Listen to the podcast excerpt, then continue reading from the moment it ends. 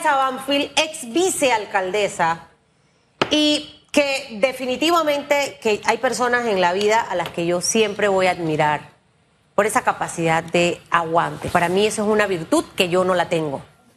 De verdad, yo lo reconozco. Yo aguanto golpe aquí Yo no me aguanto más de cuatro cosas. Y el ¿Sí? no aguantarme más de cuatro cas ha sido lo que me ha tenido donde estoy. Lo que he alcanzado y lo que he logrado y la imagen que tengo allá afuera. Que me van a amar, que me van a odiar, es parte de la vida, no puedo pasar inadvertida. Pero, sin lugar a duda, que, este elemento que ahora está en, en la mesa, eh, eh, Raiza, vamos a ponerlo en la perspectiva de una población panameña desgastada de lo que hemos visto de nuestra clase política. Hoy yo estoy bien, hoy yo no estoy bien. Hoy te aplaudo, hoy mañana no te aplaudo. Entonces al final uno dice, ¿en qué creo? ¿En quién confío? ¿Dónde deposito mi confianza? Eh, eh, por- porque al final, bien, renunció. Yo lo hubiese hecho antes, antes, mucho antes. Eh, porque siento que su nombre ha quedado ensuciado por un montón de cosas que no debieron pasar, porque el alcalde es el que no funciona bien. Desde el punto de vista que estoy hablando, ¿cómo lo ve Raiza Banfield con una población que cuestiona mucho precisamente ese actuar de nuestra clase política? Bueno, eh, buen día y gracias por este espacio. Yo creo que la, la situación, la coyuntura es buena para una reflexión en todos los aspectos, político, ciudadano, de servidor público. Yo lo primero que quiero decir es que no me siento juez de nadie ni con derecho a juzgar las acciones de la señora vicealcaldesa, porque hay que estar en esos zapatos para entender las situaciones. Eh, yo desde el día uno dije, ser vicealcaldesa es un puesto muy, muy mm, desafiante, eh, ser la segunda en un puesto político tan importante, depende de muchas variables, y una cosa es hacerlo con una persona respetable, sensata, que te respeta, y otra cosa es hacerlo con el señor José Luis Fábrega. O sea, son dos situaciones muy diferentes y hay que tener mucho hígado, mucho, mucho, mucho, mucha entereza para haber soportado todo este tiempo. Eso es un aspecto, el aspecto humano, el aspecto, digamos, también como mujer, porque Es ya estar en una posición como mujer de esa índole es más desafiante que cualquier posición para un hombre. Dicho esto, eh, mi solidaridad en ese sentido con ella, pero luego viene la parte, digamos, del cargo que uno acepta. Cuando uno acepta un cargo de elección popular, no es cualquier cosa. Es como casarse por cinco años. Yo se lo decía al entonces alcalde José Blandón cuando teníamos diferencias. Tú y yo estamos aquí como en un matrimonio. O sea, o confiamos el uno en el otro por estos cinco años o nos vamos a hacer la vida de cuadritos. Y O sea, hubo diferencias, lo Por acabas de decir. supuesto que hubo Pero la diferencias. capacidad de enfrentarlas y, de, y, y creo que en su momento yo escuché a Raiza Banfield decir, eh, dar entrevistas o tener posiciones distintas al del señor Blandón. Totalmente, Porque es parte de la vida. Si no, no lo logras ni con tu esposo, ni con tu mamá, ni con tu papá o tus hijos, estar perfectamente en armonía, imagínate con un compañero político que muchas veces coyunturalmente se conocen es en el momento, ¿no? Que fue el caso de, de Judy Meana y José Luis Fábrega. Yo lo que tengo que reconocer en mi caso es que con, con Blandón era siempre una persona con la que se podía hablar, podíamos tener diferencias y luego no exigirme que hiciera cosas que yo no compartía con él. Porque Ah. al final es su decisión Claro. como cabeza de la comuna. Ah. Pero, ¿qué tenía yo? Que yo estaba en una posición de elección que me comprometía cinco años con los, con los ciudadanos. Eh, no quiere decir que no haya motivos para renunciar, para separarse, pero sobre todo lo que yo entiendo cuando la posición del vicealcalde se asigna, eh, ya no se asigna de a dedo como era en, un pasado, sino que es, es eh, dada por el votante, es para consolidar una postura que si el alcalde está tomando una actitud eh, en contra de esos intereses que se... El vicealcalde puede asumir Así el rol es. de defensa. Entonces yo pienso que comparto el- la, la catarsis que la señora Judy Meana hizo en su carta. Pero Sin embargo, rol, perdón, voy a interrumpir, pero Ajá. ese rol de no estar de acuerdo con las decisiones del alcalde, yo nunca lo vi. O sea, yo tengo que ser objetiva con lo que estoy diciendo. Entonces, sabes, muy bien todo el descargo del comunicado. Pero ¿cuál fue la posición de la vicealcaldesa con el desfile? ¿Cuál fue la posición de la vicealcaldesa con el alumbrado? O sea, si echamos para atrás todo el presupuesto, ¿cuál fue la posición de la Los alcaldesa? impuestos. Entonces, eh, al final del camino, yo entiendo lo que tú me dices, Raiza Banfield. Yo no voy a estar de acuerdo con Will, lo voy a hacer sentir en la mesa. Yo no tengo por qué temer de hablar y tener la libertad. Estamos en un país democrático de poder decirlo. Es que es mi jefe, pero lo digo con respeto. Claro. Y al final del camino, mi imagen ante la ciudadanía va a ser diferente. Porque voy a estar en contra de lo que yo considero que no es correcto. Pero esa posición, yo tengo que decirlo hoy de verdad, alto y claro, jamás la vi. Jamás. Jamás. No puedo ser mentirosa. Yo, yo tengo que decir en este espacio que en algún momento cuando la señora Judy Meana sale de la gobernación y reingresa a la alcaldía, eh, unas personas tratamos de apoyarla porque sabíamos que estaba muy sola, ¿no? Incluso perteneciendo al Molirena, mire, aquí estaba sentado el secretario y no la defendió. Entonces se siente que es una persona muy sola políticamente hablando. Entonces, eh, al menos yo traté de transmitirle eh, esas experiencias de, de, decirle, ¿sabes qué? Estás en una posición privilegiada por la población, es difícil, es solitaria, pero tú no te debes más que a ellos. Así que desde allí puedes tomar una postura de defensa de la ciudad, de defensa de la ciudadanía, y no vas a estar sola, porque los ciudadanos necesitan eso. Sin embargo, cada quien toma sus decisiones. Ella tomó la decisión de seguir siendo la vocera del alcalde, defendiendo sus posturas, y, de verdad que a veces me daba mucha pena porque realmente a veces no habían ni argumentos cómo defender, como el tema de la alza de impuestos reciente, pero ella trataba de hacer una vocería sintiendo de alguna manera que se debe al alcalde. Ningún vicealcalde se debe al alcalde. Los vicealcaldes, las vicealcaldesas se deben a los ciudadanos que votaron por esa. Oiga, a partir de ese hecho, la renuncia a mí me deja la duda, porque al final se trata de un puesto de elección popular. Sí. Proporciones guardadas, el vicepresidente José Gabriel Carrizo renuncia como ministro, porque es un puesto de, libre remoción, es designado, ¿verdad? Pero él no puede renunciar como vicepresidente porque, fue, electo. Entonces, no sé, allí hay una piececita que le falta a mi rompecabezas para entender lo que está pasando. Bueno, eh, he estado leyendo y también escuchando y agradezco las intervenciones del, abogado Ernesto Cedeño porque recientemente lo escuché en Telemetro. El código electoral no aborda el tema de las renuncias de funcionarios electos, pero el código administrativo sí. Y él en el noticiero leyó las causales por las que uno puede presentar su renuncia como funcionario electo. Y ninguna de las causales que contempla el código administrativo sustentan la renuncia de la señora Judy Meana como vicealcaldesa. O sea, ella puede renunciar a la dirección de la oficina de la mujer, que creo que el alcalde la asignó, es un, es un cargo de designación. Pero como vicealcaldesa son otras las causales, como impedimento físico, eh, otra posición. Por ejemplo, ella podía haber renunciado a la vicealcaldía si iba a ocupar el puesto como gobernadora. Esa sí era una causal. Eh, sin embargo, eso no sucedió. Eh, entonces, pero ahora eh, el estar en diferencia con su alcalde, con el alcalde, no es una justificación. Uno puede estar en diferencia por los cinco años, pero entonces puede tomar posturas que al final van a ser difíciles para los ciudadanos, pero funciona. Bien, veremos qué pasa con esa figura, porque, insisto, no sé, ya un abogado me lo dirá. ¿Qué pasó? Para no darle más duro a que haga un comentario. Sí. Una de mis analogías de la vida. Es como...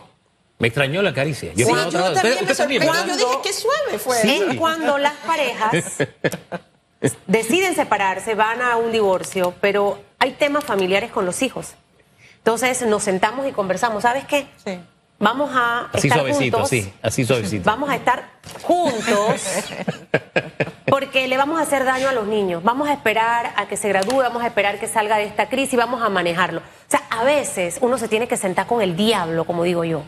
A veces toca estar con personas que uno no soporta porque me ha tocado, Raiza. Claro, Yo le puedo llamar, lo he denominado hipocresía laboral, hipocresía política, manejo político, inteligencia emocional pero desde mi postura. Y, creo que al final ese es algo que nos debe quedar para todos los que aspiran a posiciones políticas. Esto no es como que la gente que se casó ya a los dos, tres años. Sí, exacto. No, no. Hay cosas que hay que asumir, asumir, la responsabilidad. Bien, eh, eh, al punto que iba era al, al siguiente. Yo creo que recapacitar, corregir, ver la luz Nunca es tarde para que ese momento llegue y suceda. Leer la carta de la vicealcaldesa.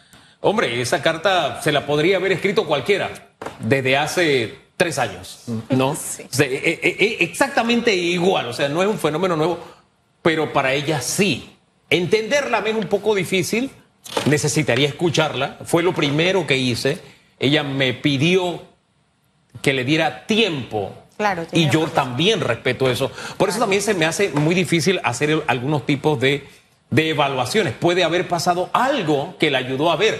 Los que hemos abierto los ojos a una realidad, mire, te lo pueden haber dicho 10 años y para ti, tú estás en negación, tú no lo veías, de pronto lo ves y qué bueno que lo lograste ver. Entonces, tomando todo eso como referencia, yo, yo quisiera mirar a futuro. Sí. Y más allá que especular si aspira a ser candidata presidencial, como ya lo ha dicho en algún momento, o no correr, como también dijo en algún momento, como que no le interesaba, o en fin, o entrar a analizar momentos de quiebre que para mí fueron muy fuertes, cuando no le daban ni siquiera un despacho cuando regresaba. Ah, no sí. tenía personal. Ah, eh, eh, Una que- secretaria, que creo. Prácticamente la opinión pública se volcó a su favor en ese momento. Un día que dijo, hey, ¿sabes qué? No me dejen sola. E igualmente la opinión pública, sabiendo con quién estaba ella trabajando, también prácticamente se volcó a decirle, no te vamos a dejar sola, ¿verdad? Pero esas son cosas que tendríamos que conversar con ella para Así poder entenderlo. Yo quisiera mirar hacia adelante porque yo también tengo la esperanza de que nuestro alcalde abra los ojos. Ay, Hugo, por favor. Sí. Puede que este momento le sirva al alcalde Hombre de fe. para, que decir, oye, hay algo No, no, que yo no, estoy no. haciendo mal. No, no, no, no. Si yo tengo 17 espacio mil- para corregir. ¿Usted no, no comparte mi esperanza? No, no comparto tú aspiras a que diga Judy regresa. No, Te- No, te- no, no, no, que trabaje para la No, no, gente, no, para que la comunidad, que eso. la alcaldía, la municipalidad se sienta, No. que respete la opinión pública de quienes le pagan el salario, Hugo, todo eso. no va a pasar porque han habido muchas situaciones que esa conversación la tuvimos la última vez que vine, porque también tenías esa esperanza de que él cambiara después de los foquitos.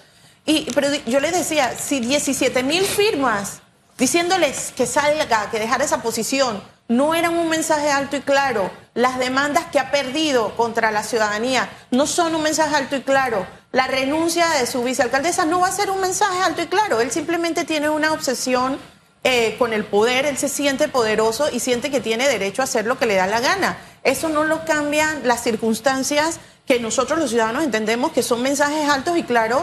Él está en otra, en otra dimensión. Eh, es una persona soberbia que, que des- desdeña la voluntad ciudadana y de alguna manera expresa cierto desprecio, lo reitero, por la ciudadanía, porque todas sus acciones no han sido a favor de la ciudad y los ciudadanos, sino en contra de la ciudad y los ciudadanos y simplemente a favor de sus intereses y su, su visión muy de corto plazo, muy egoísta. Entonces, una persona así, en 17 meses, no cambia, Hugo. Eh, lo que sí tenemos que cambiar somos los ciudadanos, porque nosotros justamente entramos en un periodo electoral, ahora vienen otra vez a prometernos que esta vez sí va a ser diferente. Yo lo que quiero decirle a la ciudadanía, con todo esto que nos ha pasado con la alcaldía, que quiero decir, la ciudad de Panamá es la ciudad más importante del país y la ciudad más importante de Centroamérica y una de las ciudades más importantes del continente. O sea, no es cualquier cosa estar al frente de la ciudad de Panamá.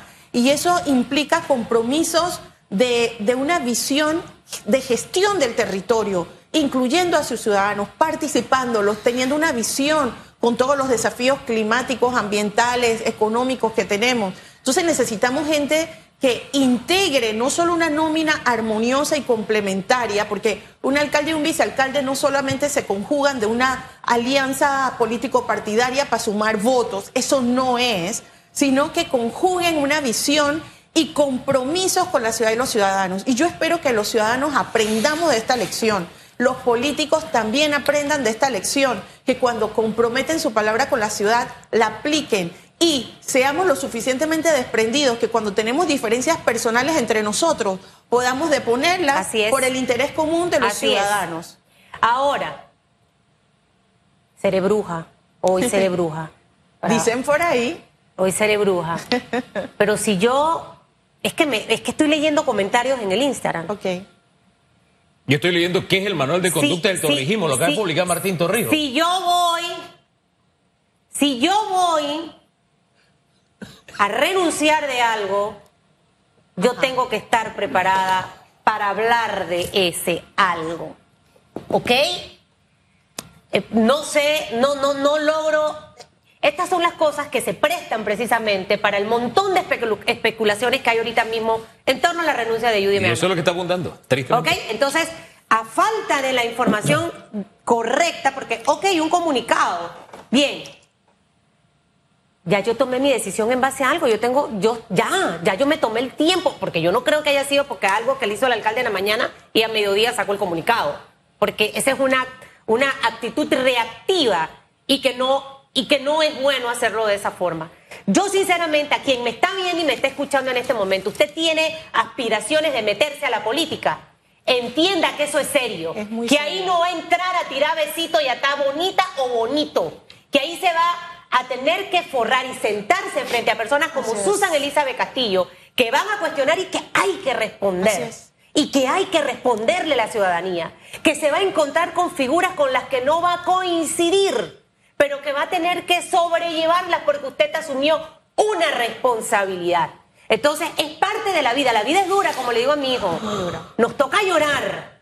Nos toca ponernos bravos, pero para eso estoy aquí, para ponerme los pantalones y hacerle frente a las cosas con respeto y con la manera correcta que se tienen que hacer las cosas. No podemos seguir decepcionando a esa población allá afuera, porque en ese sentir cualquiera mañana es presidente, cualquiera mañana es diputado, representante y alcalde, porque al no creer Raiza absolutamente en nadie, porque no se saben manejar, porque hoy renuncio, hoy estoy, hoy sí te quiero, hoy mañana no te quiero, los políticos pierden credibilidad. ¿Por qué usted cree que Martín Torrijos está con toda esta campaña? Porque ha visto el deterioro de su partido político y ya se ha dado cuenta que la gente ya no cree en nada, que ha perdido esa fe. Entonces, señores, de verdad, la política no es para hacer payasadas, ni para estar haciendo show, ni nada de eso. La política es para ponerse a trabajar. Así de simple. Yo coincido, yo siempre pensé, esto no es un concurso de belleza, esto no es un reinado, eh, esto es un compromiso muy serio, muy solitario, porque tú puedes tener un montón de gente a tu alrededor haciéndote porras, pero las decisiones que tomas, los riesgos que asumes, lo- lo- lo- los sacrificios que haces son muy serios, pero firmaste un contrato con la nación, con, lo- con el pueblo, Así es. y lo asumes. Así es. Tal vez tienes que cambiar tu trinchera, tienes que cambiar tu posición, Tu tu, estrategia. discurso, tu estrategia, pero tienes que mantenerte si la salud te lo permite y no hay un impedimento físico que, o psíquico que lo haga. Entonces, por eso también la- el, el tema del respeto a las decisiones, sin embargo, el compromiso está por encima de ese, de ese sentimiento personal, ay, es que estoy lastimada, es que no me tratan bien. Es que ese es el compromiso que uno asume en un cargo de elección popular y es muy serio. Ayer el día iba tranquilito, como que no pasaba nada, y de pronto, ¡puf! renuncia Ma- eh, Mayín, iba a decir. Oiga. No es que estoy pensando en Mayín, estoy pensando en el libro anoche que lanzó y qué sé Soñó yo. con Mayín anoche. Aparte, yo quiero mucho a Mayín, Sí, yo ¿no? sé. aparte de todo, ¿no? Sí, yo. Ella es una de las tres mujeres que puede decir, allá, yo me quedo calladito. Solamente hay tres mujeres que lo pueden hacer. Ella, Susan, No, yo no. Mi- En orden, mi esposa, Mayín y, Y Susan. Susan. Ese es el orden. Bien. No me meta a mí ahí, que usted no me hace, que usted no me hace caso. Bien. Entonces, de pronto, pa, renuncia Judy y de pronto secuestro de bienes. Eh, este último tema, ¿cómo lo observa Raiza Manfi? sí, eh, mira que yo estoy muy triste y muy preocupada de cómo la justicia funciona en Panamá en función de cómo se mueve el dinero, ¿no? Eh, el acoso, la persecución, y se le veía la rabia, el coraje a estos abogados cuando llegan a la casa de, de Anet y de Mauricio eh, en función de hacer valer este derecho por, el tema de calumnia, injuria, lo que fuera, para secuestrar los bienes de una familia. O sea, eso es desproporcionado. Yo puedo, yo no coincido con Anet Planels y con Mauricio Valenzuela en muchas cosas. Eh, hay, hay- cosas que me han parecido incluso irrespetuosas en el tema de foco. Pero yo no puedo en ningún momento, por hacer valer mi derecho a que me siento ofendida o montarle una perseguidora de esa forma. Y si la justicia panameña permite que eso pase hoy, tiene un error gravísimo de fondo y tiene que corregirse. Porque yo quisiera ver si el señor afectado ahora le va a ir a secuestrar los bienes al secretario de Estado de Estados Unidos, ¿no? ¿Por qué allá no se mete? ¿Por qué aquí sí puede generar ese, ese nivel de intimidación? ¿Y por qué todos tenemos que temblar ante su poder? Y encima quiere tener más poder. Imaginémonos un país bajo ese sentido que si tú dices lo que no le gusta, lo que oyó mal, entonces todos tenemos que ir a ver cómo protegemos nuestro, nuestra sala, nuestro comedor, nuestra cama, porque se la llevan. ¿Qué país estamos viviendo y estamos construyendo y dejándolo a nuestros hijos? Y, y- que al final haya un grupo de personas, chiquito, grande, mediano, que aplaude esas acciones es sencillamente vergonzoso, porque la democracia se construye es en el intercambio de ideas, eh, sustentando lo que, está, lo que estás diciendo, y, y- y si hay diferencias, se va a la justicia. Pero esas acciones de ayer, eso no se puede catalogar como justicia, al contrario. Dejemos las cosas hasta ahí, retomamos el tema, va a ser objeto de análisis esta, esta mañana, pero más adelante aquí en Radiografía. Por lo pronto, gracias por acompañarnos esta Gracias, mañana. Ustedes, un placer siempre.